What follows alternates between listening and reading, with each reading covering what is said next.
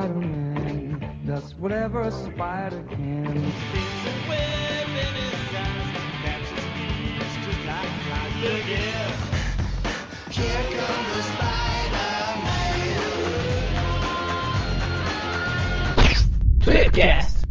Bem-vindos a mais um Tweepcast e hoje estamos aqui com um cara que atendeu uma oferta que eu fiz, que ele não podia recusar, André Marques. Opa, estamos aqui também com aquele que gosta muito da fase do Straczynski, o Everton. E também estamos aqui com aquele que acha que chefe do crime bom é chefe do crime morto, Magaren. E também com aquele que acha que domina o crime, mas não manda nem na casa dele, Dom Mônio. E como sempre, esse bando de desocupado aqui tá reunido, graças aos esforços do nosso aracno chefão, o Eric. Caraca, do chefão, ó, que beleza. Depois eu vou, eu vou comprar um, um tapa-olho ali pra, pra usar depois. Eu, eu nem vou falar que o que eu ia falar inteiro, se o Magaren quiser ele até corta, era justamente o aracno chefão que nos fez uma oferta que não poderíamos recusar. Roubei sua, um pedaço da sua frase. Triste isso. Eu tô gravando em frente um quadro que o Don Corleone tá aqui com escrita essa frase em inglês. Coincidentemente. Eu tô gravando do lado de uma parede totalmente branca. Certo, e hoje nós vamos falar sobre os vários chefões do crime, né, que já apareceram nas revistas do Homem-Aranha. Certo? Sim, acho que é. Se a pauta é essa, é essa. Tá aqui. Se não mudou. Então vamos lá. Aí você bota a música que você quiser, sei lá, coloca a música do Poderoso Chefão pra, pra abrir não, o programa. Como, como você quiser. A gente não vai falar de gangsters. Obviamente vamos todo mundo lá. Opa, Gangnam Style! Nossa! não. 낮에는 따사로운 인간적인 여자 커피 한 잔에 여유를 아는 품격 있는 여자 밤이 오면 심장 As revistas do Homem-Aranha, como quase todo herói urbano, né? Elas sempre têm os chefes do crime que estão ali tentando dominar o crime organizado, tentando não organizar o crime, né? Criar um crime organizado ali e tal. E aí, desde as primeiras histórias, seja um cara que domina uma. que tem uma gangue com cinco pessoas, até as histórias mais recentes que o cara domina a cidade inteira, né? Tem vários personagens aí que já, já apareceram nas revistas, né? E a nossa ideia aqui é começar a comentar pelo primeiro, né? Que primeiro de, ah, de um pouco de expressão que apareceu, que foi o chefão. Big Lá- Man. Big Man. Goodman. Homenzarrão. Caramba, Que, mano? homenzarrão. Exatamente. É, é interessante lembrar que a primeira aparição do, do chefão, ele, ele já saiu recrutando os executores, né? Também na primeira aparição deles. Que era o, o Dan, o Montana e o Touro. Exatamente. E... O Rei do Crime, de acordo com a excelente dublagem do espetacular Homem-Aranha. Então, o chefão que foi lá no início, né? Na, na Amazing. É, eu anotei aqui, Amazing 10, 10. eu acho. Amazing 10, exatamente. Bem no início, dos anos 60, lá, 63, 64. E com o tempo, né, a gente vai. A hora que ele é derrotado, a gente descobre que é o Frederick Foswell, né? É interessante que esse, esse chefão ali, ele surgiu nessa história já como um, um chefe do crime, né? E, e ele não tinha nada de especial, assim, ele só usava uma máscara branca, semelhante à do camaleão até, e tinha um negócio dele usar a roupa pra parecer um pouquinho maior, porque o Foswell ele era baixinho e tal, pra impor mais respeito no caso, né? E, e daí, tipo, ele foi derrotado já nessa Amazing 10 aí, junto com os executores, e foi pra cadeia, né? Tipo, ele não chegou a ser um grande chefe do crime, né? pelo menos não nessa primeira aparição, né? Depois teve algumas tramas a mais com o Foswell. É, porque assim, em teoria ele já era chefe do crime há um tempo, né? Ele não, ele não começou na história, né? Então é, é meio que o final da, da. Mesmo que tenha sido pequena, né? É o final da, da era dele ali, né? Vamos colocar assim. E aí o, o Foswell é preso e acaba se regenerando depois, né? E daí o Jameson, ah, pra quem fala que o Jameson é uma pessoa muito malvada, né? Ele pega e aceita um ex-presidiário pra ser seu repórter investigativo. Exatamente. O Magaren, ele usava qual identidade? Caolho? Exatamente, olha só. É, daí ele era tipo informante, né? Mas agora me veio uma dúvida. Será que o Foswell, pra ser aceito, ele também teve que fazer o teste do sofá lá com o Jameson?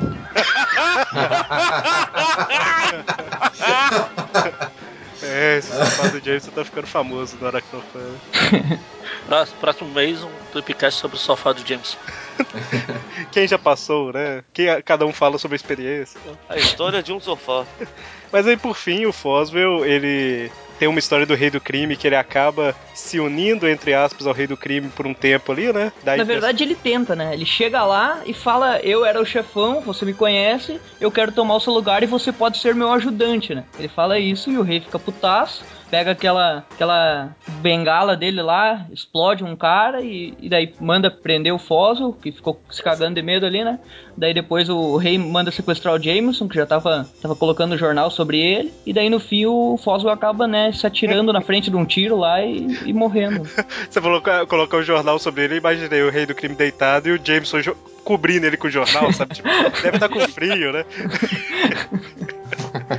Mas é isso, né? O Foswell, ele dá a vida pra salvar, o... dá a própria vida pra salvar o Jameson, né? Do tiro. Quero entender assim, o Foswell chega fazendo oferta pro rei, o rei explode um outro cara aleatório, É, foi algo assim, eu não lembro exatamente, mas ele ele dá um cagaço lá no Foswell que faz ele perceber que ele não é nada perto dele, e daí vai preso lá e fica um tempinho preso. É, a gente mas não vai sabe o conseguir lembrar dos Sabe, detalhes. sabe o porquê o Foswell não é nada perto do rei? Porque aquilo é músculo, não gordura. Mas é, é interessante que nessa fase, até a- quando ele foi admitido de volta, eh, de volta ali pro, pro Clarim, até ele morrer, ele ficou um tempão sendo caolho, né? E passando informações e tal. Inclusive, sobre um outro personagem que a gente já vai falar, que é o mestre do crime, ele tava na lista dos suspeitos, né? Exatamente. A gente pode puxar o mestre do crime aí, né? Que era também um gangster ali, que tinha sua, sua gangue. E aí, na, na, na história que ele aparece, é um arco de duas edições, se eu não tô enganado. Ele se une ao Duende Verde, né? E a gente vê que esse mestre do crime, que a gente não sabe quem é, conhece a identidade do Duende Verde, que a gente também não sabia quem era na época, e vice-versa, né? Então, os dois trabalham juntos. Porque Mais os- ou menos, né? É, trabalham. Uma certa rivalidade. Isso, isso. Mas assim, um não trai o outro porque o outro pode revelar a identidade, né? É Mais ou trai o outro porque o outro sabe a identidade do um. Exato. Exatamente, O, exatamente. le- o legal é que o mestre do crime a gente vê ele, ele ascendendo, né? A gente vê ele, ele chegando em cada, em cada gangue lá e, e arrebentando os caras e derrubando um, derrubando o outro, até que todo mundo vai aceitando aos poucos ele como chefe do crime. Ele tava Só que no- unindo, né? Tava unindo. Exatamente, ele, tava- ele chegava em todas as gangues, tipo, inclusive ele chega naquela do, do outro criminoso que aparecia na- nas histórias na época, que era tal do Luke Lobo, e quebra a gangue dele lá, toma o poder, só que daí o Duende chega e também pega a gangue, e daí o Duende a- acaba acaba conseguindo vencer o Homem-Aranha, chegando por trás dele assim e, dando uma planada Eita na porra. cabeça dele, né? Ele não. É, essa é a primeira. Foi aí que surgiu, né? Que o sentido de aranha não funciona porque, porque o Duende pega e dá uma. vem por trás, dá uma planada na cabeça dele lá e ele cai em cima do. É porque o doente É. fala, o doente fala, eu vou chegar de. é, é, ele fala assim, eu vou, eu vou devagar, que aí o sentido de aranha não vai captar, entendeu? Exatamente. Também até faz sentido, né? Faz todo. Mas aí, esse mestre do crime, ele. é, quando ele tá, tipo, tá o Homem-Aranha junto com o Foswell lá no Clarim Diário, né? no- na sala do Jameson, porque o Homem-Aranha tava procurando, é, tentando descobrir a identidade do mestre do crime. E o Foswell agia de uma forma muito estranha, né? Ele tava com coisa escondida e tal. Via Ele- pela janela do Foswell, que, que ele entrou o Foswell, saiu o Foswell, depois voltou, apareceu o mestre do crime naquela janela. É, uns negócios assim. E aí ele, o Homem-Aranha tá convencido de que o Foz é o mestre do crime, né? Só que, na verdade, o mestre do crime, nesse momento, ele tá no prédio da frente, no, no terraço. Ele vai tirar a arma, assim, pra atirar no Homem-Aranha, no Jameson e tal, e os policiais aparecem e ele acaba morrendo, né? Ah, ficou também. Na verdade, ele, ele queria atirar no Foswell, porque o Foswell tinha matéria sobre ele, né? Tava Isso, pesquisando, é, no sim. caso, sobre ele. Exatamente. Isso. Foi? Ele é derrotado pela polícia. Por um, uma, uma ou duas páginas chegou a cogitar que podia ser o Jameson também.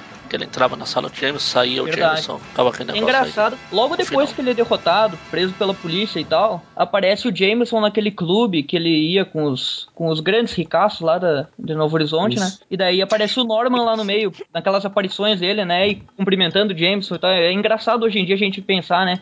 Na época ninguém imaginava que aquele cara ia ser justo o Duende Verde, né? Nem o E nem os escritores. É. É, já, na verdade o Stan Lee até já tinha criado o personagem, né? Só que o Dítico que não queria, ou era algo assim. Acho que era o Dítico que não queria, né? Mas aí, a hora que o mestre do crime é derrotado, é revelado a grande identidade do vilão, né? Que é o Nick Lewis. Tan, tan, tan. Quem, Eu quem, nem quem, mostra o quem? rosto dele, pelo que eu lembro. É, que, que, que o Nick Lewis é o, o incrível desconhecido, né? Que ninguém sabia que era, é só um cara que era Não mestre. era o Raimundo Nonato dessa vez. E o Magari já comentou isso algumas vezes, mas é bem interessante isso, né? De não necessariamente toda vez que revelar a identidade de alguém tem que ser alguém conhecido, né? Pode ser um cara Sou que totalmente a favor disso. é um cara que é conhecido por outras pessoas que não estão na história, né? O famoso nunca vi esse cara na minha vida, maluco. E eu queria aproveitar, mas antes eu quero ver se o André ia falar alguma coisa. Eu, eu ia só comentar que eu acho que o, a, a morte do, do Fosa foi a. Acho que foi a. Pode considerar a primeira morte assim, é, grande do Homem-Aranha sem ser, sei lá. É, tão grande quanto a da Gwen, porque ele morreu lá entre a edição 50 e 60, não lembro exatamente qual foi. 52. Mas é, eu digo assim que foi uma morte até grande e relevante porque ele começou lá já na- ele apareceu pela primeira vez na 10 como um, vilão meia boca. Só que ele ficou aparecendo no Clarim, trabalhando no Clarim, e era depois é, foi revelado que ele era o Caolho, que ficava dando informações, enfim, ele apareceu por muito tempo. E era, era ligado também a- ao. Como é o nome? Aos personagens do Clarim, então ficou ligado a vários personagens, né? É E aí até interessante que o o, Jameson. O Foswell, ele, como caolho, ele foi a primeira pessoa que descobriu logicamente que o Homem-Aranha era o Peter Parker, né? É, Só que- quase, né? Ah, sim, foi. Na o verdade, ele Jameson. descobriu, só que acabou sendo enganado pelo próprio Homem-Aranha, que tirava a máscara, falava, Foi. puxava a máscara, falava, aquela besteira lá. Teve, É. parece que teve aí aquele, aquele boneco de T que ele usava com Foz, eu acho que. O primeiro repórter de verdade, né? Que, que investigou e descobriu. Sim, sim, sim. Se não me engano, teve a, a primeiro boneco de T que ele usou assim, foi pra enganar o Foz lá pra. É. De teia de Enfim, banho. É. Mas aqui, o, o que eu queria puxar, só comentar, a gente até fez um Tweep View Classic dessa história que eu vou falar, que aparece, né, um segundo chefão e um segundo mestre do crime, né? E, e ambos estão ali tentando capturar o Homem-Aranha. Eu acho que é aquela história que aparece o. Como é que é? Filhos do Tigre? Os filhos do Isso. Tigre, essa mesmo. Isso. E aí o, o- Um tá contra. o- Tipo assim, os dois são líderes da própria gangue, mas tem um objetivo em comum que é acabar com o Homem-Aranha, né? Então eles trabalham juntos, mas um contra o outro ao mesmo tempo ali e tal. Até que chegam no ápice da história que o mestre do crime atira no chefão e mata, né? E a gente descobre que o chefão, na verdade, é a chefona, entre aspas, porque era a filha do Foswell, né? E Aí esse mestre do crime era o filho do outro mestre do crime. Exatamente. é- é, Eu falei que era o Nick Lewis, né, o primeiro, esse era o Nick Lewis Jr. Então, que, que era, que namorou a menina, parece, alguma coisa assim, né? Ele tinha um afeto por ela lá e quando ele vê É. que matou ela, ele fica meio catatônico lá e a polícia leva ele preso. Se não me engano, ele tinha namorado com ela, só que ela tinha esse papo de ser obcecada pelo aranha, aí ele fez isso pra destruir o aranha e ela perder essa obsessão. Era uma coisa assim. Exatamente. É, então, assim, é uma história um pouco conhecida, não é uma história ruim, mas não é uma história fenomenal também, né? Não é uma É história nos ruim, anos também 70, não é boa. né? É anos do- 70, na é. Team Up, eu acho que é. É na Timap 39, 39 40. Aí, assim, os programas que eu cons- os programas chave eu vou linkar no, no post aqui. Aí quem quiser ouvir lá, os que a gente já falou a respeito, obviamente, né? A pessoa que quiser ouvir pode ouvir lá. Mas é uma história interessante porque dá uma sequência a esse Nick Lewis que nunca mais foi citado, né? Teve mais uma vez. Só que o Mestre do Crime ele já teve outras identidades também mais recentes aí, né? O Mônio Eu vou comentar quando for falar dele. é o Mônio que tá que participa das gravações da da Teia, né, Mônio? Exato. Comenta um pouquinho aí o, o que você lembra que apareceu o Mestre do Crime lá também, né? Um novo. Puta, precisa mesmo, cara. Eu quero esquecer que isso existiu. Pode ser resumido, pode ser resumidamente. Pode ser resumido? Pode. Mestre do crime reapareceu, ninguém sabia quem era, descobriram que era irmão da Beth, que tinha morrido lá na casa do chapéu e tava vivo. Exatamente, olha. E morreu de novo. Morreu depois. Perguntou do céu. Morreu, não fez falta e morreu de novo. Quem foi o roteirista disso daí? Remenda. Ah, o roteirista já pediu É, demais. Rick Remender, eu acho. Eu sei, falando coloquem esse cara, sério. Venom, Nunca né? coloca esse cara na principal. O- Não, ele, fez- é ele escreveu bom. bastante história boa no Venom, né? Sim, Tipo, quem, não quem acabou com o Venom, com aquela mensal do Venom, foi o Kulembum, quando ele assumiu aquilo ali. Hum, o Remender tava muito bom. Quando o Kulembum assumiu é que virou. fez uma bagunça lá, o negócio. É, assim, tem uma, tem uma boa fase ali na mensal. A a gente não vai entrar em detalhes, mas assim, tem uma boa fase na mensal do Venom que é ruim, né? Uma boa fase que é ruim, olha só. Uma fase, uma fase considerável, né, em questão de número de edições, que é fraca. Mas em geral, assim, o início principalmente é, é bem legal. Mas a ideia é essa, né? Ele até A ideia é essa, começar bem e terminar mal? A- a- mas eu acho que o final, eu não lembro, que eu não lembro se eu cheguei a ler o final ainda, mas parece que alguém comentou que no final dá uma melhoradinha, né? Não lembro. E, inclusive, esse mestre do crime aí, né? Ele treinou, entre aspas, adotou e treinou aquele menininho que virou o Halloween que falava esquisito, né? ah, não, eu quero o Halloween falando. Ah, eu não lembro mais como é que ele falava. Você fala assim. Mestre do crime. né? eu não lembro É mais. isso mesmo. Bom, mas e aí, e, e ele morre pela própria Beth, né? Que pra salvar o, o, o Flash, ela dá um tiro nele. Alguma... E só pra ficar registrado, no meio daquele tanto de identidade que o Duende Macabro tinha, uma delas, que ele vendeu, né? Uma delas era do Mestre do Crime, que é o cara que aparece em uma edição, da Superior 22, eu acho, e já sai, sabe? Tipo, é um, um Zé Ninguém lá, qualquer um. Também, pra comprar a identidade do mestre do crime, cara, não dá pra ser grande. Era mais barata, né? Deve ser. Promoção.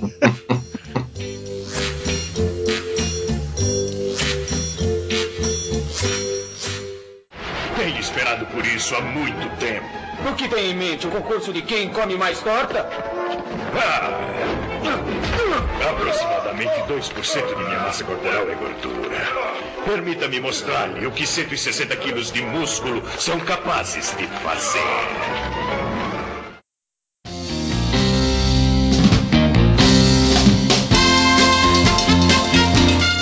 Não, mas enfim, vamos pro assunto maior, assunto grande, né? Rei do crime. Apesar que não é, é- não é, é gordura, né? Não, é músculo. Exatamente, é puro músculo. Aham. É, Foswell foi o primeiro a escutar essa célebre frase. Não é gordura, é músculo.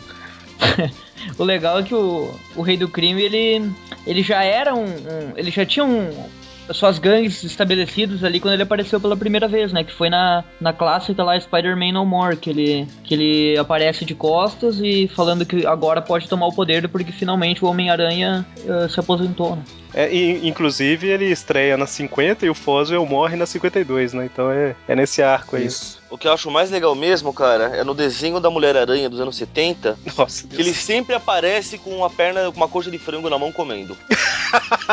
Mas é músculo. Os seriados do Demolidor da Netflix, quando aparece a- ele, ma- ele criança, o pai dele chamando ele de gordo, devia- a, a Marvel Studios devia ter se lembrado disso e colocado já. Mas ali era gordura, ali ainda era gordura. Ah, ali era. go- É, criança ainda, tem razão. É verdade. Nos quadrinhos é dito que ele tem um esqueleto grande, né? Que, Ossos que- largos, né? Eu não sou gordo, É. ossos largos. Né? É, é mais ou menos isso, que daí ele aprendeu a usar o peso ao seu favor pra. Pra ir, se- ir- ir dominando as gangues e tal, até ascender como rei do crime. É assim, oficialmente falando, ele é grandão, tipo, realmente tem gordura ali, mas é vai ficar, ainda bem que ele não existe de verdade pra eu ouvir eu falando isso, mas é como se fosse um lutador de sumô, entendeu? Ele é gordo, mas é forte pra caramba, entendeu? Na verdade, no monstro que apresenta, cara, ele tá mais pra ser mutante mesmo, viu? É o blob rápido. É o Blob, é. Não, o blob Ah. não, né? O blob é, é gordura porque faz ondulação quando ele leva porrada, então o rei do crime não. Velho, Oi, Ah, peraí. você tem, você tem carro? tenho. Cuidado pra não falar mal do rei do crime perto do seu carro. Ou você vai conhecer a porta. É, Ah. uma ah, série, parem com os spoilers. Eu custei entender o que que era. Não, amor, é porque tem uma cena da série que acontece o seguinte. Aham. Que é, que mostra que não é gordura, músculo. Exatamente, olha só. e muita loucura, né? Mas O rei do crime, tipo, tem uma. é- tem uma diferença básica dele pros que apareceram anteriormente, fora o tamanho. Que ele. ele apareceu nessa primeira. nesse primeiro arco aí, ele não foi derrotado, não foi preso, no caso, igual aos outros, nem morto. Ele continuou e já foi aparecendo em seguida em vários outros arcos ali, tipo o arco da tabuleta, o rei do crime tava lá. O arco do. da. daquele cara que, que tirou a mente do Capitão Stacy com a, com a máquina lá do Winkler, acho que era, ele tava lá também. Ele tava, exatamente, ele, ele tava por trás do, da bola. máquina lá. Ah, depois, no arco do, do planejador, ele tava lá. E por assim vai, tipo, ele ficou um tempão ali como nessa fase Stan Lee John Romita, ele, ele estava sempre por trás do, da- de algumas histórias aí, sempre tinha ele. E assim, Planejador é, que não planeja. é, e diferente dos outros vilões aí, né? Ele. Que assim, aparentemente eles estavam no crime há pouco tempo, né? O rei do crime, principalmente se você pegar aquela. as histórias do Demolidor, né? Que aí já tá numa parte mais. que eles tratavam de uma forma mais séria as histórias, né? O rei do crime no início, ele aparecia de um jeito meio. meio galhofado às vezes, né? Apesar que você sabia que ele era o rei do crime, mas era meio estranho às vezes, né? Parecia que a gangue dele não era tão Na- grande assim, Na né? verdade, ele era o rei do crime porque ele falava que era o rei do crime. É, exatamente. E se alguém no geral, discordasse, até o. Octopus era mais. tinha mais capanga que ele. Só que aí, a hora que você vai pegar a história que se tornou oficial, né? Tipo, ele veio galgando posições no mundo do crime é, durante muitos anos, né? Tipo, ele foi capanga daquele Rigoleto lá, que, que era um mestre do crime. Ele, Oi? diferente dos outros, ele ganhou importância suficiente pra ter um background na história dele. Aí foi contando a história pré- pré-Grécia dele, teve essa parte capanga, ele foi subindo, subindo. Porque se você pegar as, as primeiras aparições dele no Aranha, também nos anos 70, ele é um vilão genérico como qualquer É, outro. exatamente. Ele ataca o Aranha, pronto. Mas tem uma diferença básica, né? Eu Que acho que difer- quem- A identidade dele é conhecido que o rei do crime é o Wilson Fisk. Só que não tem nenhuma prova de que ele. Prova concreta de que ele tá envolvido, por isso ele não vai preso, entendeu? Ele é conhecido que o Wilson Fisk é rei do crime, só que não conseguem provar, por isso ele, ele fica livre sempre. E é um cara Pô. que tem negócios legítimos também na cidade, né? Não é Tem- só tem crime, várias, né? Tem várias escolas de idiomas. Nossa, inglês, inglês e espanhol é Fisk, né, Magari? Ao contrário dos outros, não que os outros não fossem, mas o Rei do Crime é um cara extremamente inteligente também, né? Ele, estu- ele estudou e tal, ele entende de política, essas coisas assim, né? Então ele aplica isso tudo no império de crime dele, né? É, eu queria comentar que eu acho que quem. É, o Rei do Crime passou a ser tratado assim de forma mais séria e mais pesada, acho que foi realmente depois. Isso é um palpite meu. Mas eu acho mais pesada? Mais musculosa, por favor. Vocês não sabem nada, viu? É, eu acho que foi depois, é, a partir da fase do, do, do Frank Miller e do Demolidor. Acho que é a partir daí que os outros roteiristas que passaram a ver o Rei do Crime dessa forma. Até que, até, sei lá, os anos 2000, praticamente toda a história que ele aparece é, é dessa forma. Depois da Guerra Civil lá com o Straczynski, né? Então, quem lembra aí como é que foi, era, era assim também. Não lembro, não quero lembrar, e tem o Howard que lembra. A princípio ele era um vilão do Homem-Aranha, né? Aí depois o, o Frank Miller pegou aí o personagem e, e acabou virando ele pro lado do Demolidor, né? Que Isso. o Rei do Crime ele fica um tempo afastado e quando ele volta, o Demolidor é o cara que tá atrapalhando ele mais, né? Então ele entra na história do Demolidor e acaba virando. O Demolidor finalmente ganha algum inimigo, né? E depois de 20 anos de personagem, né? Você Pô, fala- e o Metaloid? É, e o Maroto Mascarado também. Pernalta, por favor. Nauta, é. Tipo assim, o, o Demolidor ele ganha algum inimigo de, de, de respeito, vamos dizer assim, De né? peso. De peso, olha. E aí o, o Rei do Crime inferniza a vida do Demolidor, né? Tem várias histórias clássicas aí, né? De queda de Murdoch, eu acho que seria o ápice de infernizar a vida do cara, né? Não só do Demolidor, a partir daí ele realmente se firma como o rei do crime da cidade. Aparece em tudo Ele canto, vira né? pro Justiceiro, pro Cavaleiro da Lua, todos esses heróis urbanos, uma hora e meia estão se batendo com o rei do crime. É, e quem mandou atirar na Tia May na, lá no final da fase do Straczynski foi ele. Pronto, já falei do Straczynski de novo. Só pra... É, eu ia, eu ia chegar Você nesse sabe, ponto. é. você sabe que quem, é, quem edita sou eu, né? É interessante que nos anos 80 ele já estava estabelecido, né? Quando ele, quando ele resolvia sumir, a- a- ocorria uma guerra de gangues. Era sempre assim. E, inclusive, que- quem ficava no lugar dele nessa época é outro personagem que merece ser citado, que é o Arranjador, né? Que é aquele carequinha um pouquinho menor que ele, que o rei do crime da série parece até o Arranjador um pouquinho, né? Só falta o óculos. Que, que ele, é- ele era tipo um, um braço direito do rei do crime, exatamente como aquele cara é na série agora. O, É, não lembro o nome. O Wesley, Isso, Ué. exatamente. Era, era mais ou menos como ele. Ele ficava no, no comando quando o o rei tava fora. Wesley, nos quadrinhos ele tem uma participação pouca. Ele quase, ele é irrelevante, aparece poucas histórias. O braço direito mais, mais famoso do rei mesmo é o Arranjador, é o que eu mais lembro assim. O que, o que acabou época. acontecendo com o arranjador foi que nos anos 90, lá na fase do Jerry Conway na, na Spectacular Spider-Man, eu não lembro o que, foi que acontece que o arranjador acaba decepcionando o rei. É, ele E- tem um problema com o filho dele, parece. Aí ele fica É, pendendo daí- entre o rei, o filho, ou o sobrinho, ou uma- um parente, assim. Ele acaba tendo que, que denunciar o rei no momento que ele vai pegar o telefone e corta uma linha, sei lá o que acontece. Eu sei que o rei acaba matando ele, manda aqueles dois. é, não lembro o nome dos dois gangsters lá, que, que um era uma fumaça e. É, o Fog. e não Fog, eu acho que é. Né? Ah, Não, não, é o não, Fog do não. Demolidor, é outro Fog. Não, não, o Fog é Fog de, de névoa. Exatamente. Basicamente. Ele, ele mata o arranjador e daí, daí não, nunca mais apareceu. Esse não foi ressuscitado ainda. E é interessante você ver que ele se estabeleceu de tal forma, né, que assim, é, o Rei do Crime ele teve que se ausentar em vários momentos nas histórias. É, de- desde aí, de quando ele se estabeleceu no, pelo Frank Miller, né,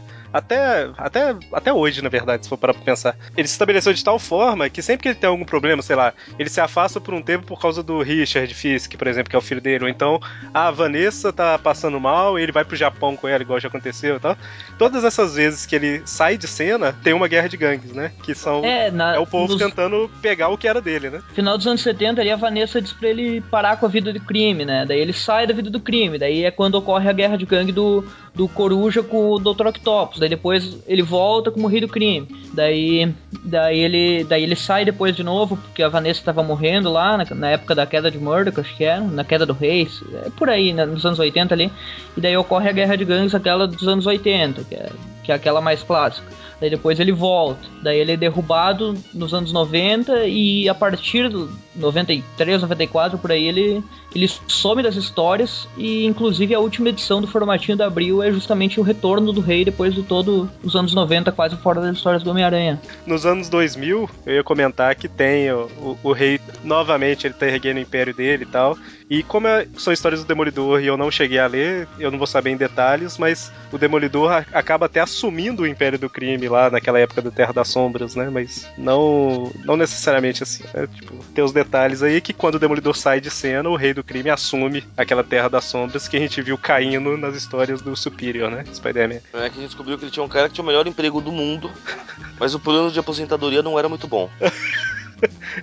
Era o cara que ficava no subsolo e era igual ele, ficava comendo e jogando videogame o dia todo, né? Ele ficava comendo bastante pra aumentar os músculos. Aí não, ele não era músculo, era gordura. Quer dizer, Não, não, não. é. é- o que o, o André comentou aí é que o tiro que a Tia May recebe lá, né, que acabou levando a pacto e tudo mais, foi, foi ordenado pelo rei do crime que estava preso na época, né, e, e gerou a saga Back in Black depois, né? É isso. Só pra citar aí. E eu acho que vale também a gente comentar Dá que. pra Pode falar. fagocitar.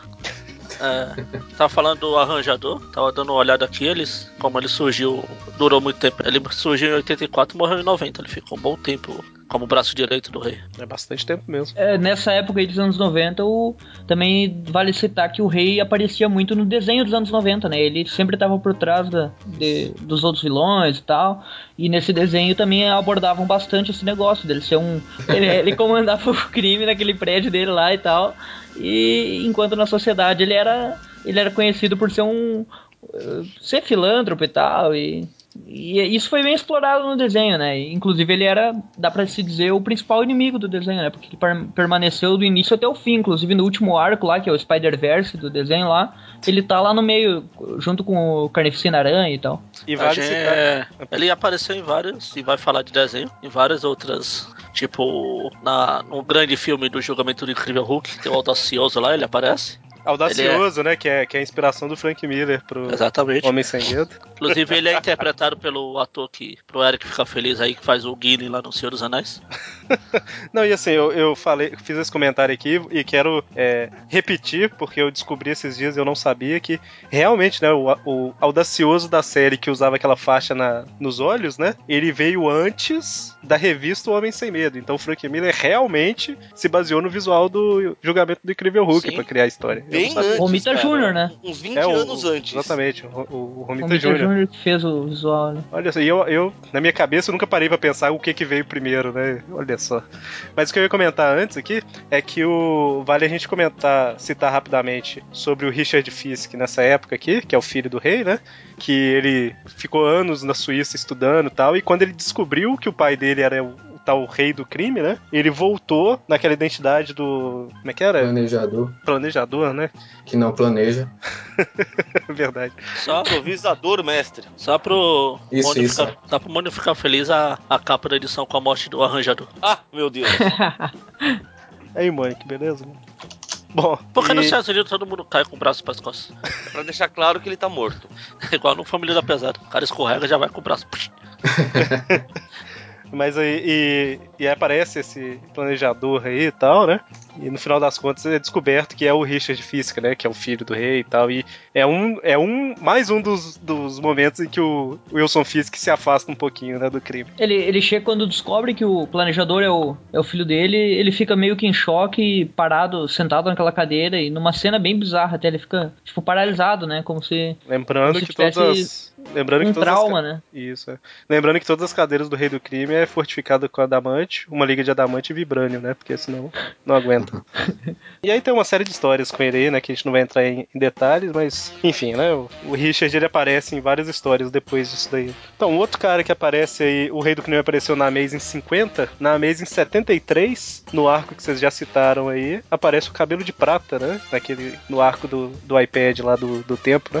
Do tableta. Tablet do tempo. Tablet. que é o Silvio Manfred. Na verdade, Silvio eu devo... Manfred. Manfred. Silverman Fred. Trocadilho aí é Disney, né, cara? Olha só. Silverman Pois é. Fred.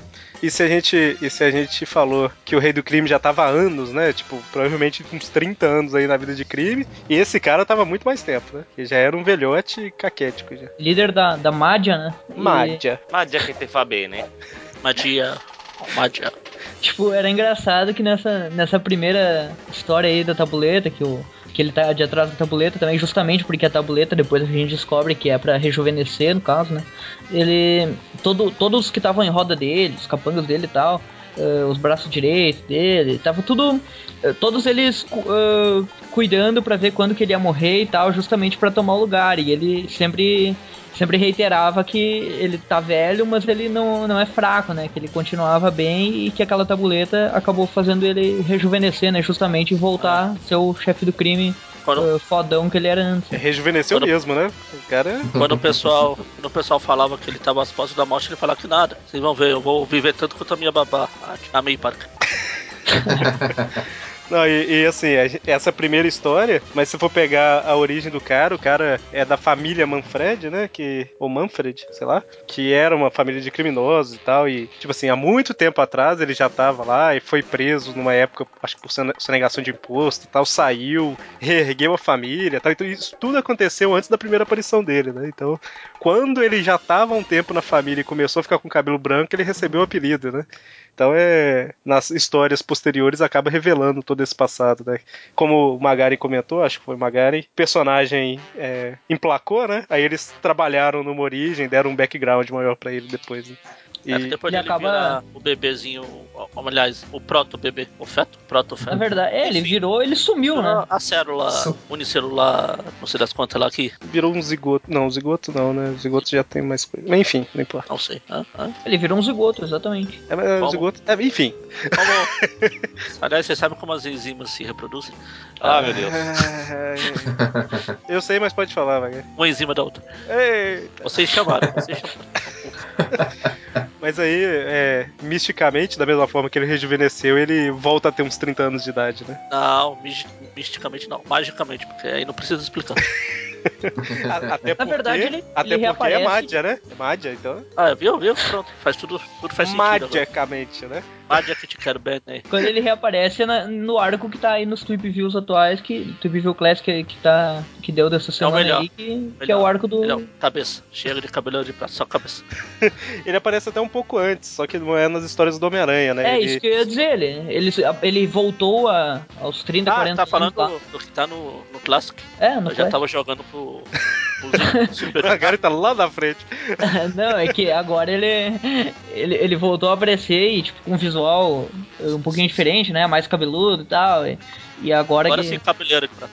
É, ele até agora tem o poder do Goku quando sai correndo. E- Ah, é, o, o Tape View Classic, próximo à publicação desse programa aí, teve. Quase né? não vai ter link linkado aí. É, na verdade, ele durou um pouquinho, né, nessa fase aí dele, como dele rejuvenescido, porque logo depois ele vira um ciborgue, né? Agora não. Não, então, é, é isso, isso que eu ia comentar, que assim, o, o- ele reaparece já na faixa dos 30 anos numa história, eu acho que do. que tem o Nick Fury, a Hydra e tudo mais, né? E aí depois ele aparece nessa história do Duende Verde do, do Bat Hamilton, né? Que é o que a gente fez recentemente no programa. E aí ele, o Duende Verde, é, solta ele de um lugar alto pra caramba e ele cai praticamente morto, né? E aí Bom tem uma- retorno ele teve essas histórias, né? É, tem um, um personagem que o nome em inglês é Rapier. Qual que é o nome em português, vocês sabem? Eu não cheguei a pesquisar. Na verdade, eu não procurei nem imagem dele. Talvez Deve ser ceifador, talvez. É, tá- é com Ah, R-A. R-A-P-I-R. É O ceifador é o irmão lá do, do, né? do, do Magno. É, o ceifador sinistro, né? Eu não sei, é porque ele, ele ataca o, o cabelo de prata e é isso que deixa ele de cama, né? Que, enfim. Ele fica, de, ele fica de cama por um tempo aí quase morto e é. Aí aparece o, o, o Manta e a Daga, atacam ele e tal, e nessa época ele já tá velho de novo, né? Já reverteu o efeito. E aí que eles dão uma engalhofada no personagem lá, né? Que fala, ah não, agora eu sou um ciborgue com o cérebro do cabelo de prata e tal. É, ele, ele, tipo, isso aconteceu naquela história que saiu no abril num especial, né? Acho que era Super Almanac do Homem-Aranha, né? É, aquela. Tem um aquela almanac edição- que junta várias histórias. Isso, é aquela edição que tem o Homem-Aranha descendo na, na parede, assim, na capa, né? Aquela. Só teve o número 1, um, né? Não teve Ah, um- sim, sim. Ah, Isso foi, na, foi nessa história, né? Que ele se tornou um cyborg. né? falando. É no final da história. O Everton citou aí que o cabelo de prata corre igual o Goku. Mais pra frente ele chega até a virar um Super Saiyajin. Aí, mandei. Ah, meu Deus. Nossa, Deus. que beleza, hein, Wagner? Deixa eu. Mas enfim, né? Tipo, cabelo de prata, depois ele vira esse, esse ciborgue aí, né? Que já com a força ampliada e tudo mais, porque é um ciborgue É, antes, mais. antes dele ser atacado, quando ele vai ser atacado, depois de ser atacado pelo gatuno aí, ele vai fingir que vai morrer lá, ele fala, I'll be back. Tan, tan, tan, tan. Mas enfim, e aí a, a- o rei do crime depois cura, né? O cabelo de prata, apaga a memória dele e, e ele vira tipo um capanga obediente do rei do crime. O Cabelo de Prata, nessa época que ele era um ciborgue, que, que até ah, foi citado aí que ele, que ele tava tipo um capanga do rei, né? Na forma ciborgue dele. Daí ele, ele consegue recuperar a essência vital dele com a adaga, se eu não me engano. É isso aí. E daí ele, ele volta a ser um chefe do crime, mas ainda com pouca expressão, né? Tanto que ele, que ele participa dessa guerra de gangues aí e o arranjador, né, que tava no lugar do rei, ele manda o Halloween pra tirar ele de jogo e o Halloween invade lá a mansão dele e tira ele facilmente do, da parada ali e ele não aparece tão cedo mais, só vai apa- reaparecer lá nos 91, 92, ah, E mesmo na assim, fase do, historinhas. do Dave Michelin lá. É, e mesmo assim, como mais um ali nas guerrinhas, né? Não é nada É, muito. Sempre como um importante. ciborgue, né? Agora mais. Agora priorizam mais ele como um combatente físico do Homem-Aranha e não como aquele chefe do crime, né? Eu lembro que eu achei, eu achei muito. Eu ainda acho essa parte do ciborgue dele muito zoada, sabe? É, Sei Eu lá. achei interessante, porque no espetacular, no desenho, usaram ele com esse esqueleto do ciborgue, né? E ficou legal. Não, mas eu acho ele mais legal como o, o início. O cara é um mestre do crime que ele manda o povo fazer as Não. coisas. Ele não precisa sair Eu no acho braço. ele mais legal, ele como uma cabeça. Pode falar, Magari, você tá querendo falar da cabeça? Cabeça do cabelo de prata. Comente pra quem não sabe do E que eu os tô falando. inimigos superiores, os únicos que podem usar o alcunha superior. Eles têm uma missão que é re- recuperar a lendária cabeça do cabelo de prata. Todo mundo acha que tá morto, mas na verdade tá, tá lá uma cabeça lá. Ah, Eu acho que faltou um pouco de ênfase no lendária. A lendária. Mas aí, na verdade, ele tá vivendo com um molequinho lá, não estilo Batman. A É uma maldade. E. Só, só é só a cabeça? É, é, depois que eu falei que eu pensei que ele poderia estar vivendo com o Batman. Enfim, aí o Batman, o cabelo de prata, tá lá como um carrinho do moleque lá no, no lixo. Ele fica vivendo com. Peraí, Só um minutinho, Homem Magari. colchão. Só, só, só te interromper, mas que fim de carreira, hein, cara? quê? O cara cresceu, líder da Mádia, foi aquele Hydra Supremo lá, como é que é? Um negócio assim. A Hidra Suprema. Virou o ciborgue, não sei o que e tal, e depois tá jogado no quarto do moleque. Que fim de carreira. Vai- Ah, você não pode esperar nada de uma revista que tem superior na capa. É pra levar a sério. Não, mas vai, levar a continua. Então, aí agora ele tá com o Homem Colchão, que é o Shocker. Tá sendo a- o grilo falante do Shocker. Tá legal. Se quiserem ler alguma coisa superior, leia o inimigo superior. Ainda tá saindo, inclusive, enquanto a gente tá gravando isso aqui, tá, tá em publicação ainda, né? Mas enfim, né? Cabelo de prata é isso aí que a gente falou.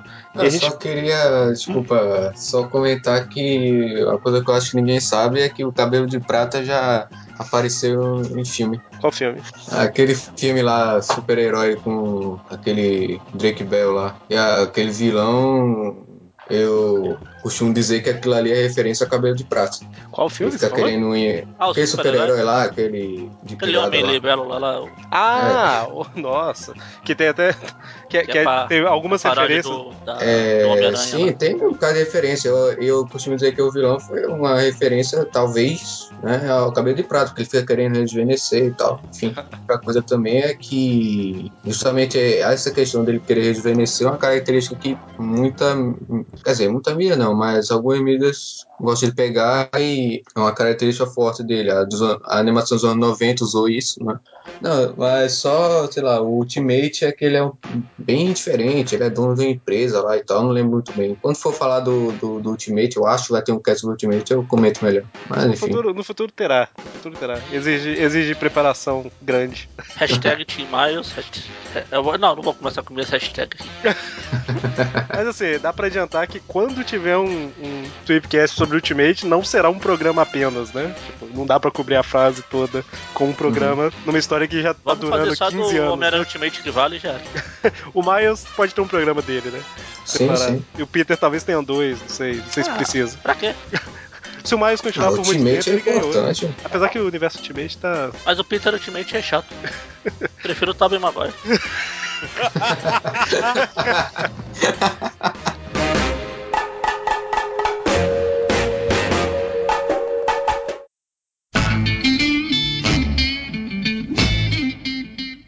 Bom, próximo cara aí que surgiu na Amazing 113, algumas edições depois aí da que a gente falou, e o Cabeça de Martelo, olha só. Magaren pode falar mais sobre o Cabeça de Martelo, né, Magaren? A gente não pode fazer piada sobre ele, só o Magaren. E o Cearense? Exatamente, é.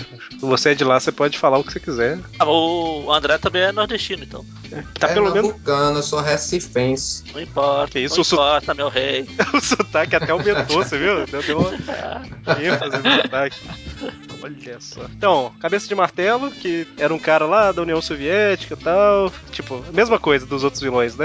Ele acabou ficando um vilão recorrente, eles criaram um passado pra ele aí, né? Que, que ele veio pros Estados Unidos fingindo ser italiano, porque ele sabia falar italiano e tal, e aí entrou na, na, na vida do crime e tal, e ele trabalhava como capanga na Mádia também, né? É, ele era aqueles assassinos. Vai lá, mata o cara e esconde o corpo. Exatamente, até Aí que... ele foi atingido por um. Ele, uma das missões dele resolveu revidar, ele tava às portas da morte lá, e aquele doutor Jonas Harrow lá falou: Ah, tô sem nada pra fazer, tô aqui, tem esse cara aqui com a cabeça quebrada, deixa eu ver se eu consigo ajudar ele. Ali, contrato pra lá, costura pra colar, prega colar, aí fez a cabeça, de- cabeça chata de cearense dele. Olha só. Tem um negócio de o que. o- Magaren pode falar isso. Tem um negócio de que quando ele era criança, o pai dele batia nele com martelo também. Tem umas histórias assim, mas eu não lembro direito. Mas... Na primeira história é só isso que, que foi citado aí, que ele era um criminoso que tomou um tiro e daí o Jonas Harrow reconstruiu a cabeça dele. Não sei se é com adamantio, acho que é com adamantio, né? É porque E qualquer esquina, né? Qualquer esquina você acha. É. Comum. Na É, dúvida, o Harrow, ele- o Harrow ele criou aquele fogo fato, que, é- que, é o, que é um cara bizarro, né? Que é uma luz. Então pra ele uma cabeça de adamante não é nada. E aí ele, é, quando ele recobra a consciência aí já transformado, ele tá com, como todo bom vilão, ele tá com um pequeno problema mental ali, né? Bem pequeno. E aí ele. A última coisa que ele viu antes de ser atingido foi um pôster de um filme dos anos 20, né? E aí ele resolve. o filme, não era? É, Ele, tá- ele tinha visto o filme, Isso, era o isso, último isso. filme que ele viu. Isso. Daí ele, daí ele ficou com as memórias dos gangsters dos anos 30, 40 e tal, e daí ele se transformou veste, num né? deles. Se veste como eles, fala como eles e usa armas da época, né? Tipo, no estilo da Exatamente. época. Ele ficou um gangster retrô ali e o objetivo principal dele era tomar o, o tomar a sua parte, né? Em tomar a sua parte do a sua fatia do bolo ali, né? E daí ele, inclusive nessa época que ele entrou em na guerra de gangues ali com o Dr. Octopus, que também tava se tornando um chefe do crime nessa época aí. É Gangster raiz, né? Gangster moleque ali, anos 20 e tal. Então o negócio dele tinha que ser de bebida. Bom, mas é, é um dos personagens que ele fala, ele diz não se lembrar do próprio nome dele, né? Se você for olhar qualquer canal oficial, fala que o nome dele é Joseph, apenas. Então, enfim, né? É o Zezinho. E aí ele né, se envolve em várias guerras de gangue, igual o Everton comentou aí dessa do Octopus, né? A gente até fez o programa dela também lá, que ele acaba, teoricamente, morrendo numa explosão e depois volta como o fantasminha camarada, né? É, Esse negócio da Enchendo forma etérea do dele, ele, ele explodiu na- numa. Eu não lembro qual elemento que era. Tinha uma bomba atômica lá, sei lá o que, que era aquilo. Explodiu naquela ilha que o Octopus estava pegando da Tia May, né? Daí. Não, não daí- pegando da Tia May, pegando a Tia May. É, as duas coisas, né? As duas coisas. Na verdade, é, ele tava um pra- fazendo um pra, pra ter o outro, né? Daí, daí o, o, o Octopus conseguiu escapar, depois de um tempo foi revelado, e o Cabeça de Martelo, tipo, se tornou um, bem dizer, um fantasma, né? Ele tava só, tava sem as moléculas do corpo dele, mas a consciência formava aquela forma etérea dele, né? Que é um, é- e é, é meio difícil explicar esse negócio da forma etérea dele, porque isso não existe, né? É uma... É uma coisa de quadrinhos que colocaram ali É, e- porque quadrinho também não existe. Não sei se te falar. Enfim, ele recupera a forma dele lá com um acelerador de partículas, por mais bizarro que seja, e volta a ser um, um chefe do crime, mas obviamente com menos expressão que antes, e ele some das histórias do Aranha por um tempo, enfrenta outros heróis, e, e daí ele só vai voltar mesmo lá na, na fase da guerra de gangues dos fim dos anos 80 ali. né? É, e ele fica aparecendo nessas guerrinhas durante muito tempo aí, né? Até que ele acaba saindo de cena bastante tempo depois. Oi? Guerrinhas? É, são várias guerras, né? Que. Guerrinhas? Meça suas palavras, parça. Mas aí até que. é, eu acho que na Guerra Civil já, tipo, muito tempo depois, o Rei do Crime sai de cena de novo, né? Como ele sempre faz. E aí o, o, o Cabeça de Martelo ele se une com várias pessoas que têm poderes lá. Apesar que eu tava vendo a lista aqui, tinha o- os grandes gambonos no meio da lista. Eu não li o resto, sabe? Tipo, deixa, né? É, É, quando, quando voltarem a falar do. Quando voltarem a falar do, do camaleão e, e do lápide, eu vou falar do cabelo do cabeça de martelo de novo, porque ele, ele tem uma época que ele virou tipo um, um associado do camaleão e tal, nessa Ah, época aí. Não, é assim, só, só vou citar que entre os caras que ele uniu tem esse que eu falei, né? o- os grandes gambonos, o canguru, Marco, Olha. o Homem Montanha, olha só, e que mais? O Ardiloso. Tá bom, citei Só a alguns. nata! É, eu, eu, eu falei um terço mais ou Ah. menos dos caras aqui. Dando um spoiler, Palhaço, mas tá não é spoiler também. que é do mês passado. Hum. E quem mais? O palhaço. Não tem mais ninguém, não? Não, não, é só homem. Ah, Tem tá. certeza? Na lista aqui. Você tá, você tá enco- encobrindo aí. ó. Não, não. Então, Eric, Eric. ele vai voltar a aparecer nessa, na edição desse mês da, da teia do, do Aranha, do Homem-Aranha Superior. Nós estamos falando de, de abril de 2015, né? Ah, vai saber, é Panini. Esse mês. Esse mês. É só pra, pra quem tá ouvindo isso daqui a um tempo se, se localizar aí. É, se bobear, quem tá ouvindo isso aqui daqui a um tempo nem saiu ainda, mas.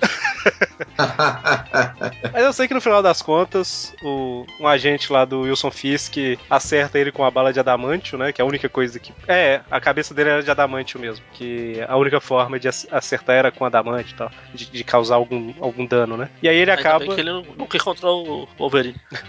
Pois é. O Wolverine enfiasse as garras lá já era. E aí, no final das contas, o já entra lá na época do Senhor Negativo e tal, que ele. O, o cabeça de martelo ele tá com trauma severo por causa disso aí. E aí o, o Senhor Negativo dá um jeito lá de. Não sei se ele. ele eu sei que ele propõe transplantar o cérebro pra um, pra um corpo lá e tal. Olha, cabelo de, de prata voltando aqui, né? É, eu não sei se ele dá essa ideia e acontece, ou se é só da ideia e acontece de outra forma. Eu sei que no final das contas ele vira um capanga do Senhor Negativo por um tempo. Depois eu não sei onde que ele tá atualmente. E a decadência é virar uma cabeça na- no quarto de um moleque.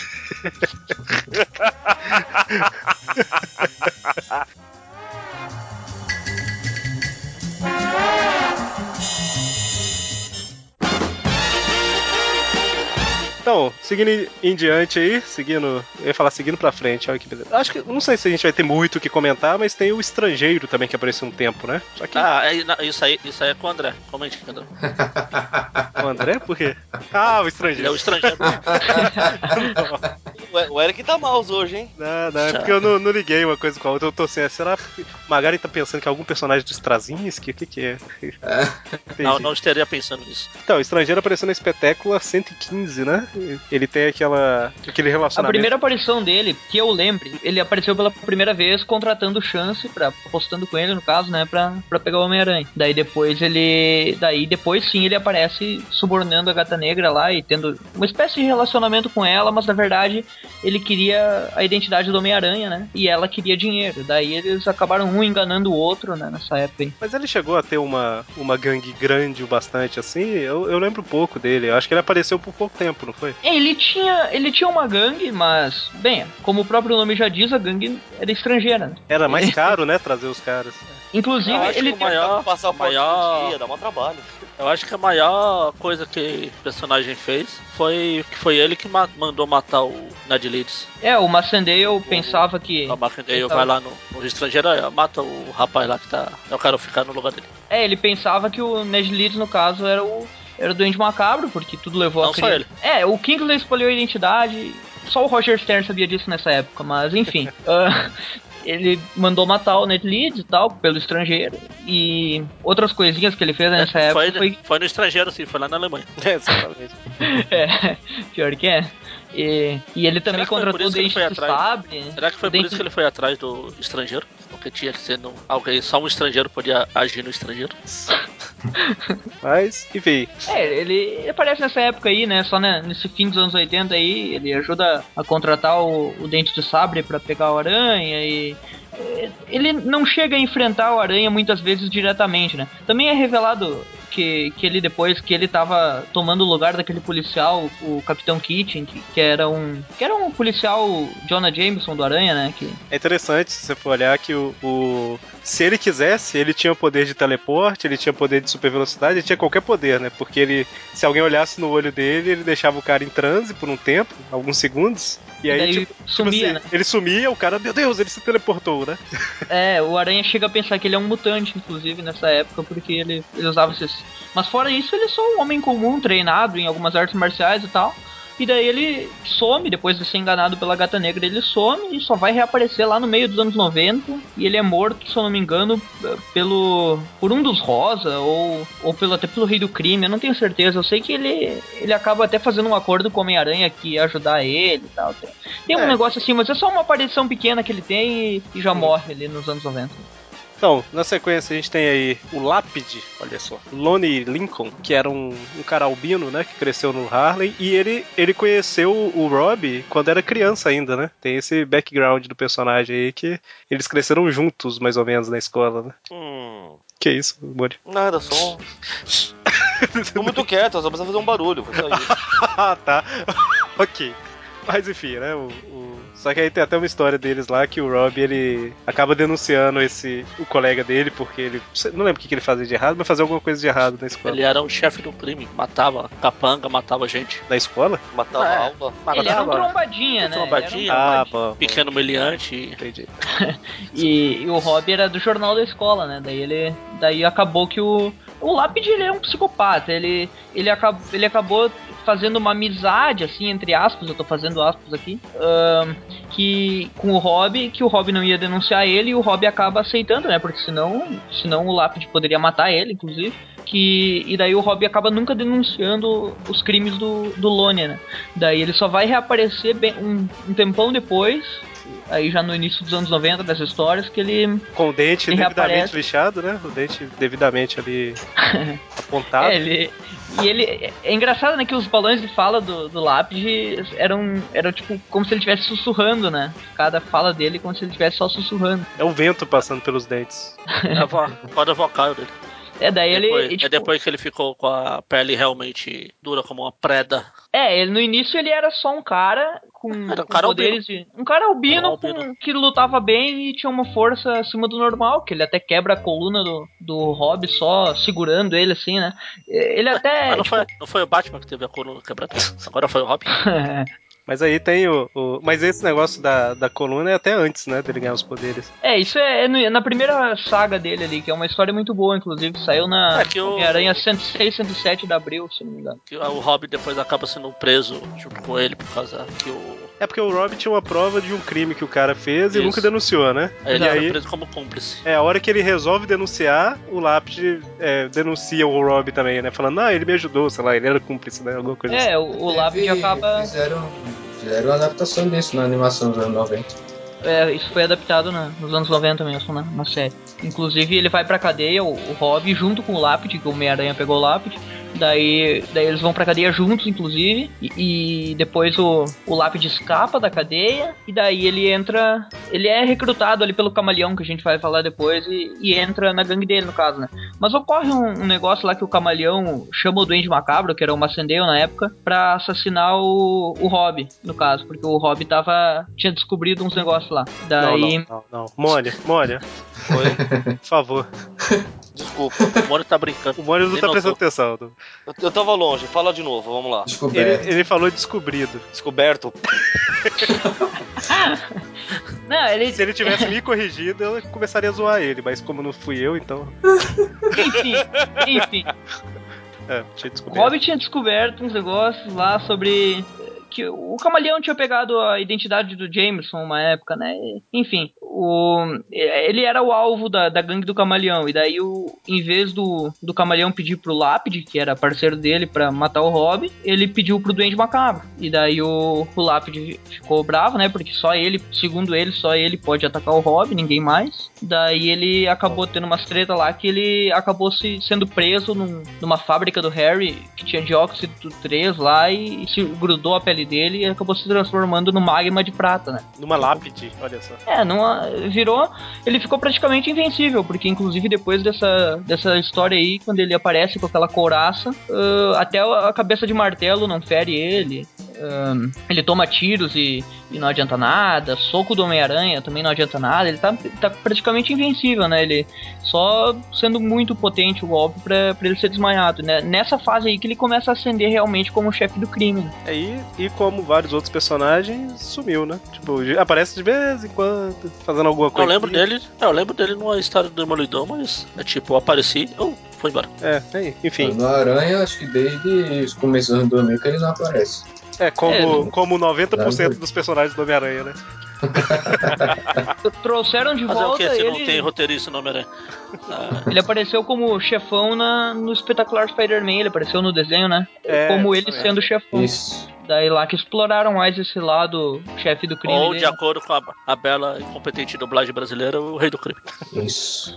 Certo. E ele, é, ele volta a aparecer no universo da Garota Aranha, mas eu não vou contar pra não falar spoiler, mas ele aparece um pouquinho, né? Rapidinho também. Tem até uma imagem que é referência à primeira aparição dele, ele segurando o aranha ah, em cima numa, num prédio de construção. Lá na Garota Aranha tem uma imagem, primeira aparição, quando ele, ele aparece lá, ele tá segurando a May também num prédio de construção. Ah, Mesmo eu, ângulo. eu assim. pensei que agora o prédio já seria construído. Ia ser mais legal. É, é. Ah, sei, né? Aparece, aparece ele e vários clones, né? Lá no cemitério. Tan, tan, tan. Param, pam, pam, pam. Seria legal. Que isso, Ah, os efeitos sonoros estão demais, hein? É palpa. Que palpa meu. Hum? que palpa meu trabalho. Eu vou tirar o emprego do Magari. Certo, então, aí no. Não lembro se é anos 80 ou 90, porque aqui a Abril publicava coisa nos anos 80 e nos anos 90, eu confundo tudo. Mas. é só uma coisa sobre o Lápide muito importante que a gente não comentou, cara. Hum, Ele é o pai da Besoura. Ah, sim. Ah, é? É mesmo. Besoura. Besoura. Ah, O André acabou de levar Uma- spoiler porque a revista demora três meses pra chegar em Portugal. Não, mas já, Não, pera aí, já mas acho comecei. Acho que já saiu lá isso aí, cara. Não, já comecei a ler isso já. Então, é o que eu tava falando que eu não tenho certeza se é 80 ou 90 por causa da Abril, são os irmãos Lobo, que a gente comentou brevemente, que a gente, né? a gente já falou lá no Tweepcast de Halloween. Próximo. A gente falou bem por alto, né? Mas assim, não, não tinha. Tem mais o que falar sobre os caras de Não, A relevante? gente já falou. A gente contou a história deles. Contou que um deles pegava Lore e morreu e, e morreu. Acabou. É, eles queriam O só Celtic uma- Lore morreu. Eles viravam lobisomens e tentaram pegar um pedaço do, do submundo lá, só que acabou que, que eles foram sabotados pelo camaleão que tava chegando ali, ah, também ascendendo como chefe do crime, e, e com a parceria do Cabeça de Martelo, ele acabou pegando a parte que era dos Homens-Lobo e, e o, um deles, né, que o Magaren já falou aí que morreu, e o outro sumiu das histórias e, pelo que eu vi aqui, ele apareceu depois, mas não saiu no Brasil, não. E você falou Submundo, eu lembrei de uma revista, não sei se era da Block ou da RGE que eu tava lendo, que lá fala o, o Baixo Mundo. Olha que beleza. Qual E é que- foi- Oi? Não, eu tô perguntar ó, quando foi a primeira aparição deles. Eu não sei. Quando foi? Ah, eu anotei de alguns aqui, mas eles eu, eu dei uma ignorada, sabe? Ah, deixa eu falar então. Depois eu Não, aqui é, tá, tá fácil aqui. Você lembra o nome de algum deles, ou Everton? É Eduardo. Carlos e Eduardo. Eduardo Lobo aqui, ó. Considerando que ambos apareceram pela primeira vez na mesma revista, foi na espetácula 143. Ah, Eduardo morreu na web 55. E aproveitando que o Everton falou do, do Camaleão aí, a gente pode comentar rapidamente aí, né? Que o Camaleão teve uma época que ele também se é, entrou nessa parte aí, né? Do, de liderar gangue e tudo É, mais. né? pra mim foi, foi a melhor fase do personagem. Foi depois da morte do Craven ali. Nessa época não tinha a relação de irmão que ele não, não era conhecida, né? Depois que o Dematis colocou esse negócio aí. Mas nessa época aí, depois da, da morte do Craven ali, ele começou a, a, a querer ser um chefe do crime também, né? Daí ele conseguiu aliança com o Cabeça de Martelo. Nessa guerra de gangues aí com os irmãos Lobo, ele, ele pegou a parte deles. E daí foi, foi montando sua gangue, né? Inclusive quem tirou o lápide da prisão foi ele, o Camaleão. E nessa época, na verdade, ele chegou ao topo tomando o lugar do Jameson no Clarim, né? Ele, ele se fantasiou lá de Jameson e ficou um tempão lá até o Puma comprar o jornal. O Puma que era o que tinha uma dívida com o Homem-Aranha e daí usou o jornal a favor do Homem-Aranha, no caso. E o Camaleão tava malhando o Homem-Aranha lá, né? Daí ele comprou, daí o, o Camaleão virou um chefe do crime e tava envolvido em tudo aí. Na, na, na Atos de Vingança lá, depois da Atos de Vingança, ele contrata todos os vilões que enfrentaram o Homem-Aranha nas Atos de Vingança pra enfrentar o Homem-Aranha de novo, com uma recompensa no caso, mas depois ele acaba eh, dando um calote nos caras lá e, e acaba não pagando nenhum. Mas nessa época ele já tava caindo, já, já tava eh, voltando a ser vilão comum mesmo, sem, sem ser um chefe do crime. Tanto que nessa época ele até consegue com, com o consertador, aquela máquina que tirava os poderes do Homem-Aranha, que saiu no manual aqui no, na Abril. Que daí ele consegue tirar os poderes do Homem-Aranha por um tempo e. Enfim, nessa época ele já virou mais um foragido, que inclusive até já tava fazendo trabalhinho pro Harry Osborn pra fazer os pais do Peter, os ciborgues e tal. E daí, daí ele vai preso de novo e acaba enlouquecendo, acaba parando lá no Ravencroft, né? E apanha da Mary Jane. É. Tomar um, tomar um tiro do. Tomar um tiro do Craven 3 ou 2 ou 3, sei lá. Eu tava, tava falando no mudo aqui, eu falei que aí já entra na parte que já não era chefão de crime nem nada, né? Mas o. virou Só, um só abrindo parênteses aqui, o Carlos Lobo morreu na Scarlet Spider 15, a do Kane aí, que não saiu no Brasil. É, ele. Spoiler. Panini incompetente, filha da mãe. Mas em Portugal saiu, não saiu não? Não, Em não. inglês? Não tem. Ah, não sei, não sei, não sei. Ah, é importado no caso, tem importado. É, né? Eu não, eu não sei, é, não conheço lojas aqui que importam, não. Acho que só é, tem que pegar pela internet mesmo. Não, for. mas aí em Portugal, se você entra na Amazon, sei lá, Ah, sim. Amazon é, da França. ou da Itália, sei lá, eles devem entregar. Mas enfim, Sim, sim. é, a gente pode Ah. comentar. Oi. Eu só ia comentar é, sobre o Camaleão, porque eu ia perguntar o seguinte: essa fase dos anos 90, qual era o título que, é, que aconteceu isso? É, saiu no Homem-Aranha da Abril, só que no, É, no tinha- título. Tinha quatro Espetacular revistas e na Web, época, né? né? Na época tinha. era- Na época Era tinha da web, Web? na, época, na época tinha Web, Espetáculo, Amazing e Spider-Man, né? Então foi tudo. É, foi com, junto. foi com o Jerry Conway na, na espetáculo e na web. Ele Foi? geralmente Ah, no espetáculo não é, ok. Não, porque é, o Camaleão, você vê agora na, na Amazing, há uns anos atrás, aí naquele arco lá do, do, do Craven, a da família dele, o Camaleão ali tava, é, sei lá, um covarde, um negócio meio, é, como é que se chama? Idiota mesmo. Depois que ele deixou de ser chefe do crime, ele, ele acabou indo pra Ravencroft ficou um maluco mesmo. Ficou meio, meio Sim, bizarro. sim, sim. Tá, então assim, tava passando batida aqui, mas teve. Apesar que ele não. Ele apareceu nas histórias do Homem-Aranha, mas ele era mais inimigo do Demolidor, na verdade, né? Que era o Coruja, né? O Leland Owsley. Que começou lá na Daredevil 3. É 64, né? Isso aí, então. Bem O antigo. cara que plana só pode se jogar de prédio mais alto pro mais baixo. Se alguém ouviu Inominato que o Eric participou sobre o Demolidor, uma correção. Na história lá que ele cita, não é a Viúva Negra, não, é a gata. Ah, verdade, verdade. Eu falei, não lembrava direito. Falei, eu acho que é viúva. E ele trabalhava no mercado financeiro e tudo mais, né? E tinha esse apelido de coruja, né? E aí eles descobriram lá que ele desviava dinheiro e tal. E falou: Ah, então eu vou entrar pro mundo do crime mesmo, mas de forma disfarçada. Vou só construir essa, essa, esse ninho gigante de coruja aqui em Nova York e vou morar nele. Por que não? Super discreto. Ele apareceu histórias algumas que, Foi. que eu, não só pra dizer as histórias que eu lembro dele com o Homem-Aranha começaram ali na época que ele tava na Guerra de Gangues com o Dr. Octopus ali, né? É, então, assim, a gente tá, tá citando ele aqui, mas ele apareceu pouco em Homem-Aranha, né? A gente até. É, não ia falar que a gente falou, mas não, eu que li recentemente. A história é justamente essa que você tá falando aí, que já é. É na época da Gata Negra, já, não é? Já. É quando ele começa a namorar com a Gata Negra. Isso que aí tem o Octopus e tal, que. Coruja namorou com a gata negra? E, Acabou inclusive. meu conceito. Inclusive, eu quero aproveitar pra, pra comentar que o Octopus já se envolveu muito em guerra de gangues e tal. A gente não tá comentando dele porque a gente já fez um programa só do cara, né? Mas em guerra de gangues aí ele já participou Assim de como o várias. Duende Verde também. Duende Verde também. Começou como um chefe, um dos chefes de gangue, de gangue, Ele de gangue genérica, genérico e depois virou o Duende, Duende. É, a princípio ele só queria dominar o- a cidade com É, crime e tanto que o mais. segundo, o terceiro, que a gente falou recentemente também, que ele queria era, brigou lá com o cabelão de prata lá com, pelo chefe do, pra ser o chefe lá, mas foi pro espaço antes. Exatamente. E. Então, o Coruja é isso, basicamente, né? Só um o comentário pro Mônio ficar feliz que existe um Leland Owlsley na série do Demolidor da Netflix, né? Com esse Sim. nome. Tem um personagem com esse nome lá. isso. Só que ele não plana. Ainda bem, porque isso é ridículo. Ah, o personagem tá lá e faz jus à história do- dos quadrinhos, porque É o meu personagem preferido. ele também. comentários dele. É, e ele também é, é um cara que trabalha com mercado financeiro e tudo mais, né? É. É. como se fosse o Coruja antes de virar Coruja, sabe? É tipo isso, assim. Ele trabalha no mercado financeiro, mas faz um caixa 2 ali, ajuda o povo e tal, a encobrir a- os gastos é, ilícitos, né? Então é, É o meu personagem preferido da série. é, faz uns comentários interessantes, né? Ele faz ó, sarcástico. Quê? Eu vou ter que falar com ela? Tá, eu vou. Se eu morrer, e aí? Quem vai sofrer? Ninguém vai sentir minha falta. Aí do crime fala alguma coisa, ai, ai, lá vem de novo. Vai sobrar pra mim. Ele, ele já me achou uma vez. E se ele me achar de novo? Eu sou um velho, eu não consigo correr.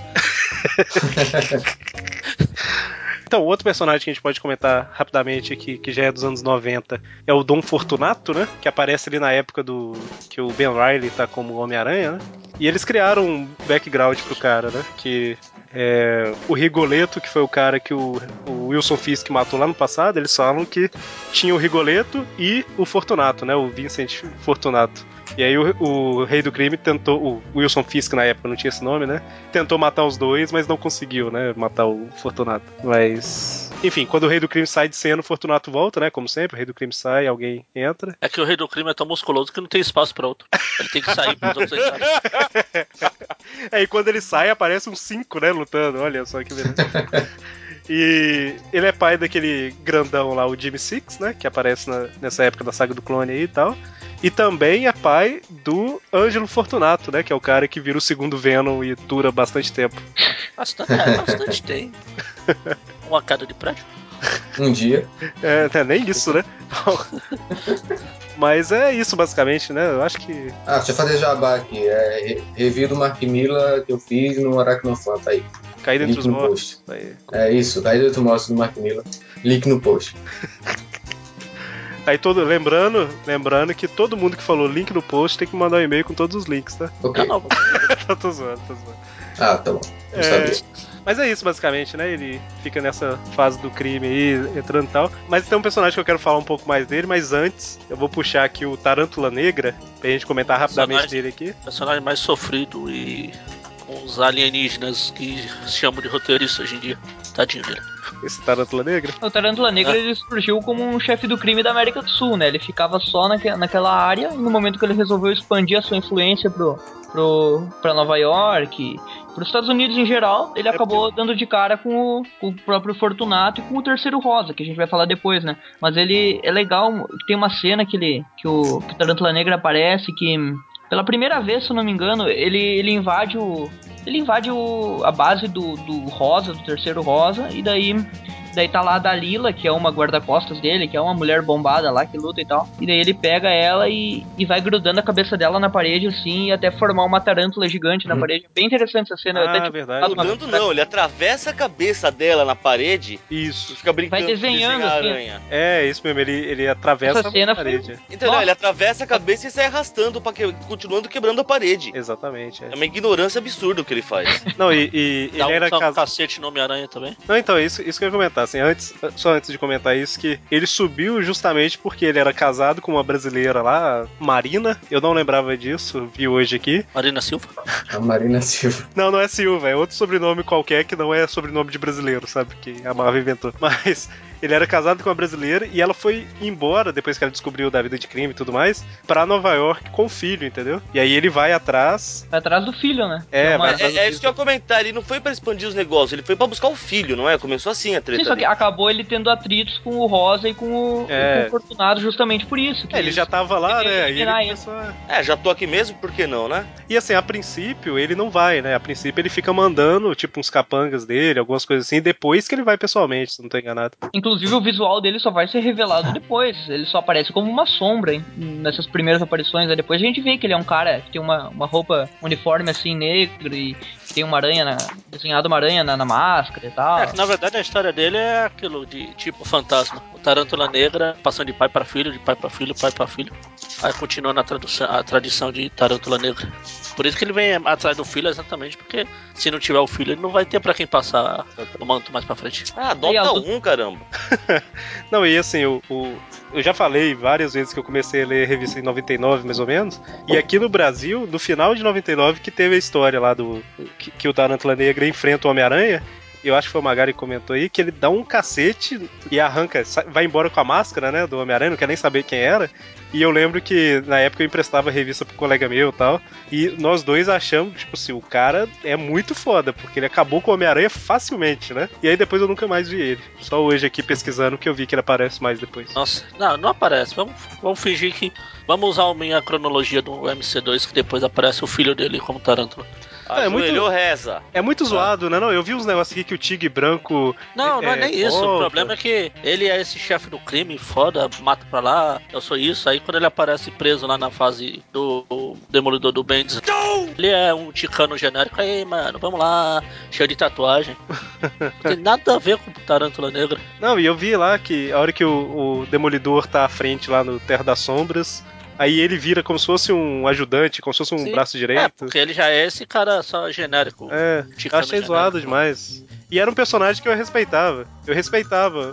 Ele é um cara que botava, ele botava terror nessa época, tipo, ele era o fodão das histórias, tipo, parecia ele, mandava e, e todo mundo tinha que obedecer, e ele chegou, essa, essa entrada dele aí que ele ah, passou a Dalila pela parede e foi desenhando a tarântula, isso já, já mostrou que o cara não era qualquer um. É. E assim, um exemplo que não é muito bom, mas para se alguém começou a ler revista mais recentemente, assim, né? Não pegou as revistas antigas pra ler e tal. O, tem a primeira, uma das primeiras lutas do Homem-Aranha com o Morlun, né? O Homem-Aranha apanha pra caramba, é naquele nível, entendeu? Tipo, Pra, é só pra contextualizar pros leitores que, que não leram as antigas, né? Ele apanha fácil, né? cara? Não sei. É, só vocês reclamaram aí é, da mudança é, é, de personalidade dele. É, e isso é- eu acho que é normal acontecer com personagens que aparecem nesses títulos assim, mais secundários. Porque é, o Magari falou aí da, da fase do Benji, do Demolidor, que ele apareceu. Só que nessa fase que o Eric comentou aí, do, do final dos anos 90, provavelmente era no título mais secundário, feito Espetáculo Spider-Man, Web of Spider-Man, não sei. E os escritores nu- nunca que vão lembrar disso, sabe? Eles Não, vão mas, é, mas escrever- esses, esses não eram secundários, não. Ah, ah, Não? Ele é Homem-Aranha Ah. e Demolidor, pô. Web of Spider-Man, Amazing Spider-Man, Spider-Man e Espetáculo Spider-Man, Amazing fica um pouquinho acima, mas as quatro são as principais, entendeu? Mesmo nível de Não, eu tô, importância. eu tô ligado, mas mesmo assim, é... eu não tô falando nem só Bendis, vários roteiristas nunca prestam tanta atenção assim nesses títulos, sabe? É tipo aqueles roteiristas medíocres que vai fazer história do passado e troca a cidade. Tipo, Londres pra Paris, essas coisas. Pra quem leu é, Kick-Ass 2 e aquele prelúdio com a Hit Girl, teve um personagem lá que ele mal fala, enfim, é, ninguém sabe nem quem é, mas que ele fantasia, se for olhar o rosto dele, é igual ao do Tarântula Negra.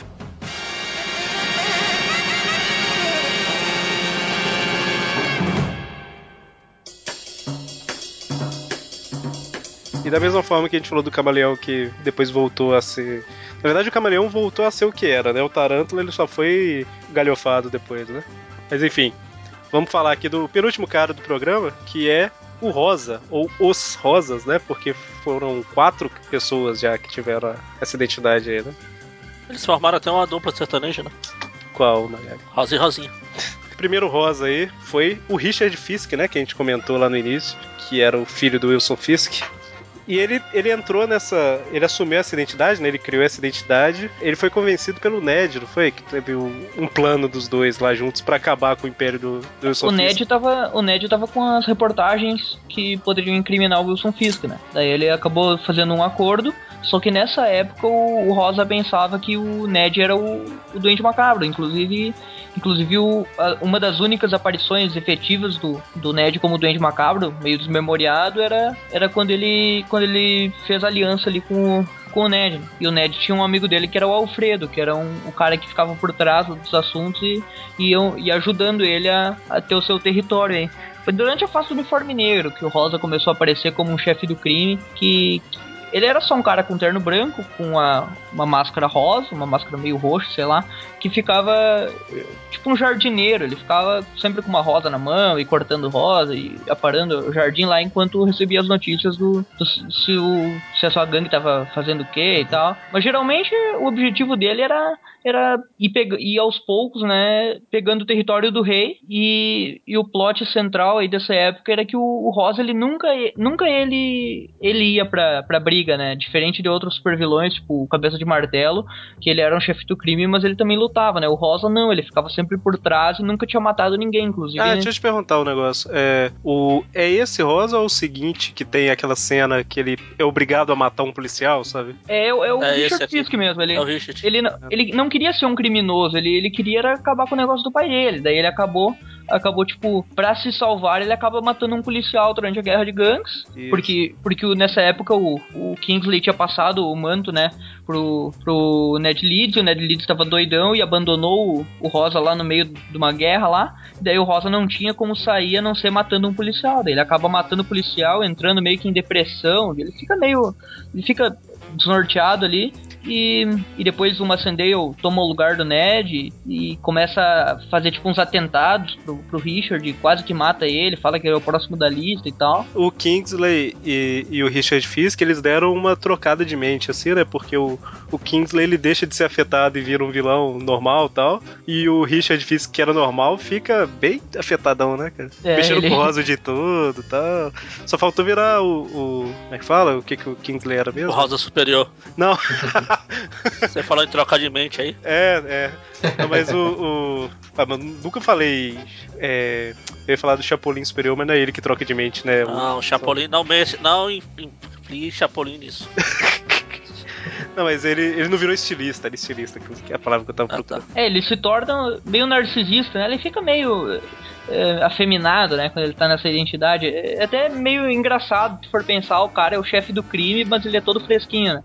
Mas isso ele, quando no momento que ele tira a máscara, ele perde essa, essa personalidade e volta a ser o, o cara normal que ele era, né? Daí Faz ele. parte da identidade secreta, né? É, ele faz parte da, da nova personalidade, né? Daí ele, no fim, ele acaba que ficando meio acuado com o novo Duende Macabro, que é o Massendale, né? Ele, ele, e a morte do Ned, que era amigo dele, e ele acaba entrando, voltando a, a se aliar ao rei do crime, ao pai dele, e aceitando a ideia de que o pai dele nunca vai sair da vida do crime e tal.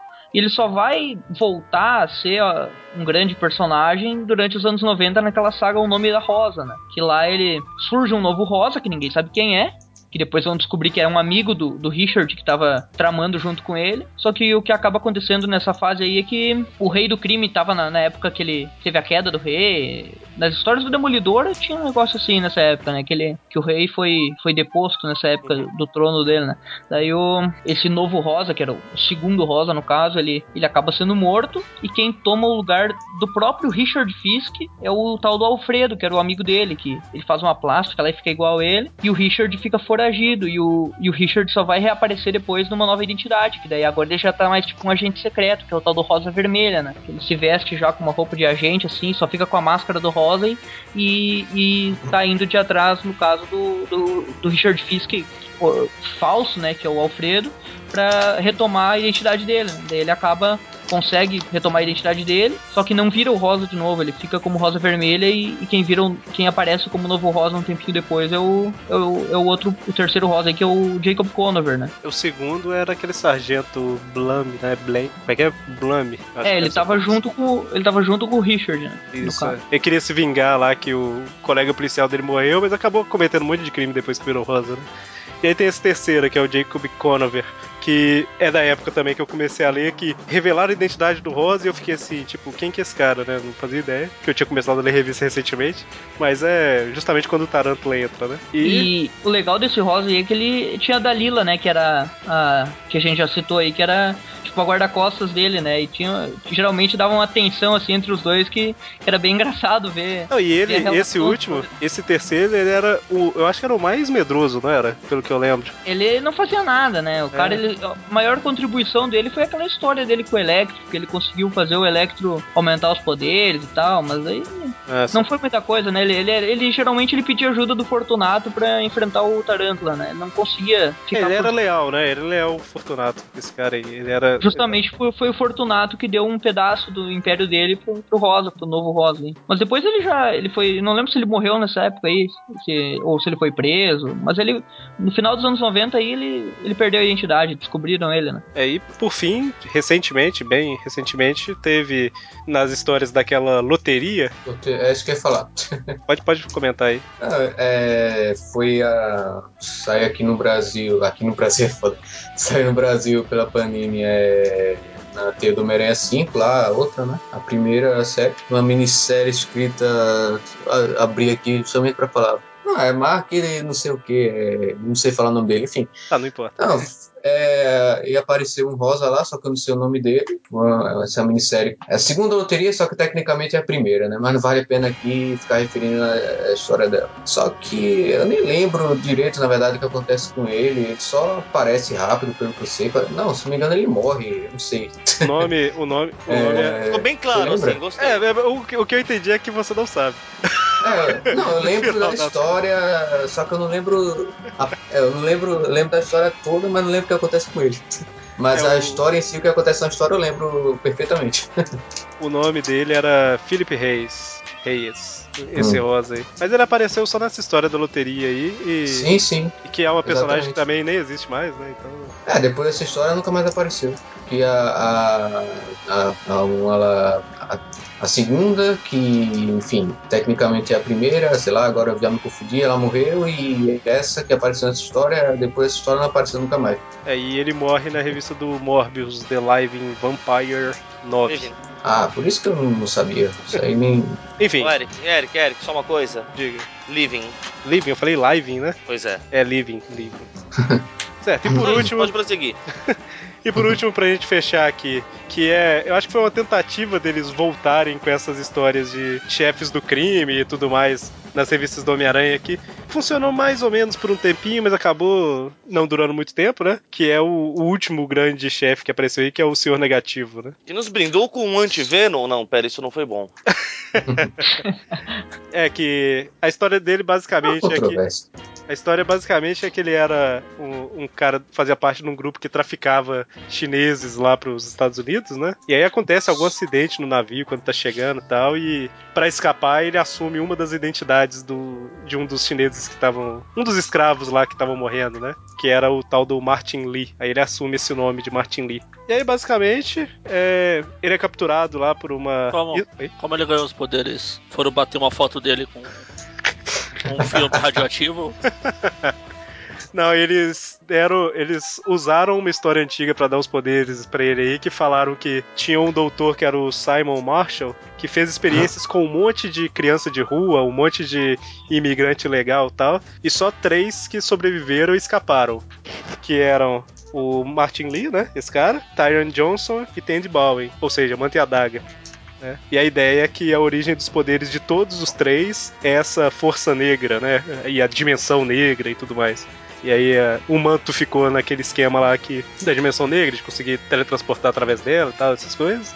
A adaga, o extremo oposto, né? E o Martin Lee virou esse senhor negativo, né? Que ele tem duas personalidades diferentes. Que... Enfim, uma personalidade negativa, né? A origem é essa, mais ou menos. Eu não lembro direito, né? As histórias eram bem mais ou menos. Não, Só falando mais ou aqui. menos, ali era um, um lixo completo É, pois é. Tipo, nessa época. devia, é, era a época pós-pacto ali que eles Isso. tentaram. É meio Dragon Ball GT a época pós-pacto. Eu acho que isso resume bem, sabe? Não é, tipo assim, tem alguns elementos que você fala, ó, isso daí ainda é Dragon Ball, mas no caso, ainda é Homem-Aranha. Só que você fica incomodado, sabe? Tipo assim, caramba, eles estão reciclando as Ah, histórias eles ficavam. ali. Primeiro, E é exatamente era- Dragon Ball GT, né, cara? Porque transformaram o Peter numa criança, exatamente igual aconteceu com o Goku. Exatamente, olha só, tudo faz sentido agora. Referência do Dragon Ball, não, não entendi, mas eu, eu, sei- eu entendo o que vocês querem dizer. Ah, mas era uma bagunça aquela época, foi um, um lixo. É, tipo assim, é, é o que eu tô falando. Tem um ponto ou outro que é até interessante, só que você fica assim. é, Esse eles é estão ponto forçando, outro. eles estão forçando. é. Aham, Esse um ponto ou outro que é interessante, pode ver, era o Dan Slott que escrevia. Eu não tô dando mérito do Dan Slott, que eu nem gosto tanto assim dele. Mas o menos pior, desde o depois do 4 que fazia era o Dan Slott. Quando o Dan Slott assumiu, ficou menos pior, né? Assumiu de vez. Ficou menos pior. Enfim. Então, Vocês clicaram aí no, no link que o, que o André mandou aí do que que é? O carinha é um plágio do Tarântula, cara, é idêntico. deixa eu abrir, pra, Isso. só abrindo pra ver.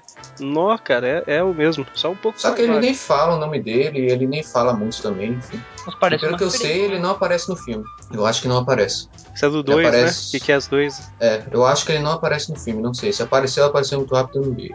Tá, então, e só pra gente fechar essa parte aqui do Martin Lee, ele tinha o esquema meio rei do crime, né? Que numa identidade ele era filantropo, ajudava o povo. É, ele, É, acaba, ele era dono lá daquela instituição, a festa lá, onde Festa. ia, ele trabalhava. Inclusive, ele cura o Ed Brock, né? Do Isso. câncer que ele tinha. Isso acaba gerando um antiveno depois. De, de né, não, não que ele tenha. Ele não fez isso propositalmente, né? Ele cura o cara e acontece algumas coisas depois que a gente falou no tapecast do Venom, né? Ele também tinha o poder de, quando ele encostava na pessoa, corromper a pessoa, né? Fazer ela. É, realizar ações. Tipo, a Tia May, ele encosta da Tia May e ela fica xingando o Peter, né? Falando Sim, que ele não, não quer saber dela direito, aqui, né? Fica bem. uns comentários meio brutos. o assim, lado né? negativo da pessoa. E, por fim, a aparição acaba desmascarando ele ao vivo lá e todo mundo fica sabendo, né? A identidade Isso. dele e tudo mais. E ele tentou virar prefeito de Nova York também e o Jameson ganhou dele. Olha que beleza. E eu acho que com isso, os- todos os principais a gente falou, né? Eu acho que sim. Ah, o seu, só vou dizer, o seu negativo depois dessa aí, a história aí com a aparição que falasse é. Ele aparece, eu não lembro exatamente como, mas ele aparece rapidinho numa edição do Capitão América lá do Remender, da, da Marvel não. O cara tá em, tá em Portugal há muito tempo mesmo, que ele falou aquela edição que falaste. Olha. Ah, não, eu falei falasse. Como, Falasse? Como, Ah, falar- não, então. Como é no Nordeste. Bom, então com isso, acho que a gente falou todos os principais. Eu ia agradecer a presença e tal, mas todo mundo é da equipe, né? Todo mundo tá no site, então tá, tá certo. Só relembrando, em 2013, quando eu comecei a escutar o, o Tripcast, o Tripview e tal, lá pelo início do ano, eu mandei um e-mail, acho que foi do Tripcast de, de agosto, eu acho, de 2013, que foi lido, que inclusive eu sugeri esse tema do- dos chefes do crime aí, vocês falaram que já tava no- nos planos, né? Exatamente aí, ó. Aí. Dois anos. Demorou um tempinho, mas saiu, né? O importante é você ver que não era mentira, tava O- nos planos. Ultimate tá. Não, Ultimate não. É, jogos de videogame do Homem-Aranha tá no, tava nos planos desde 2011. Saiu ano passado. Olha só. E amigo meu, eu quase perdi uma amizade. Então é isso. Ficamos por aqui. E pra quem não sabe, o Tweepcast é o podcast do Aracnofan, aracnofan.com.br, o site que a gente posta notícia. Tem outros programas também, né? E eu aproveito pra falar que esses outros programas são toda quarta-feira, Tweep View Classic, que a gente comenta cronologicamente todas as revistas do Homem-Aranha. Às vezes a gente erra um pouquinho a cronologia, mas é cronologicamente. E nas sextas-feiras a gente fala das revistas que estão saindo atualmente e outras coisas, né, que vão surgindo. Então tem um grupo no Facebook, fanpage, Twitter e tal, tá tudo no site lá, ok? É fácil. Então se quiserem comentar, criticar e dar sua opinião em geral aí, pode Depositar comentar. dinheiro na minha conta, à vontade. Mas tomem cuidado com o que vocês vão falar, ou vocês podem acordar com a cabeça de cavalo do lado. na cama, né? que tristeza. então é isso, um tapinha na bochecha de cada um e até mais. Falou. Abraços! Uma portada na cara de vocês. Puxa. Caramba, o cara tá violento.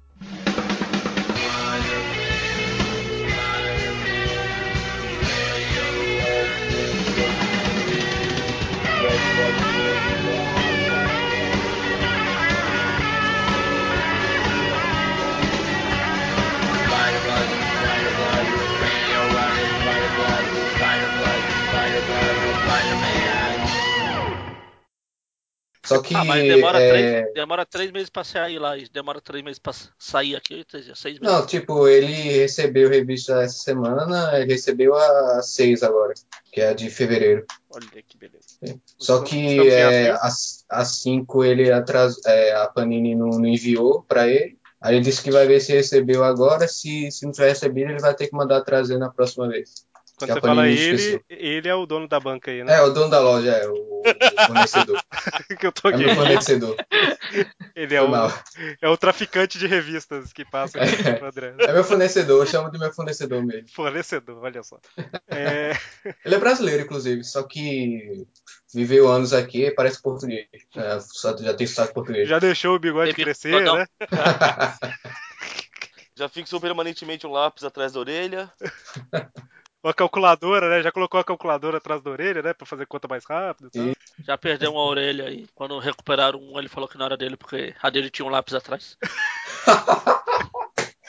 É, meu Deus. Ele- é, ele vende revista na padaria, né? O cara.